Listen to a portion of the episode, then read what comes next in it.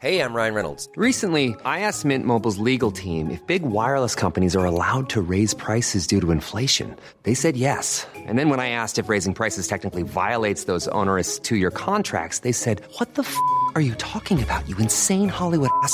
So to recap, we're cutting the price of Mint Unlimited from $30 a month to just $15 a month. Give it a try at mintmobile.com slash switch. $45 up front for three months plus taxes and fees. Promo rate for new customers for limited time. Unlimited more than 40 gigabytes per month. Slows. Full terms at mintmobile.com.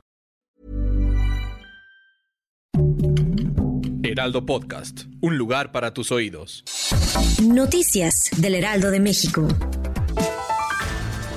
Presidente Andrés Manuel López Obrador reconoció que cambió de opinión sobre sacar el ejército de las calles, lo que había prometido antes de llegar a la presidencia de la República, pues el problema de inseguridad en el país es mayor de lo que pensaba. La tarde del pasado lunes, la tormenta tropical Kay en el Océano Pacífico se intensificó a huracán de categoría 1 en la escala Saffir-Simpson y mantiene una trayectoria oeste-noroeste cerca de las costas de Jalisco y Baja California Sur, así lo informó el Servicio Meteorológico Nacional. Jonathan Heath, subgobernador del Banco de México, señaló que los alimentos procesados y agropecuarios en México son los que más han resentido los choques inflacionarios, pues el monitoreo confirmó que 87% de todos los precios de mercancías alimenticias genéricas han aumentado más de 10%.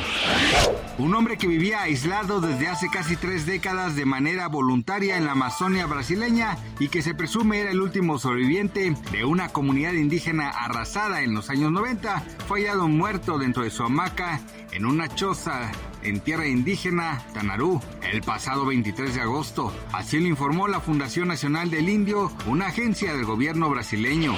Gracias por escucharnos, les informó José Alberto García. Noticias del Heraldo de México.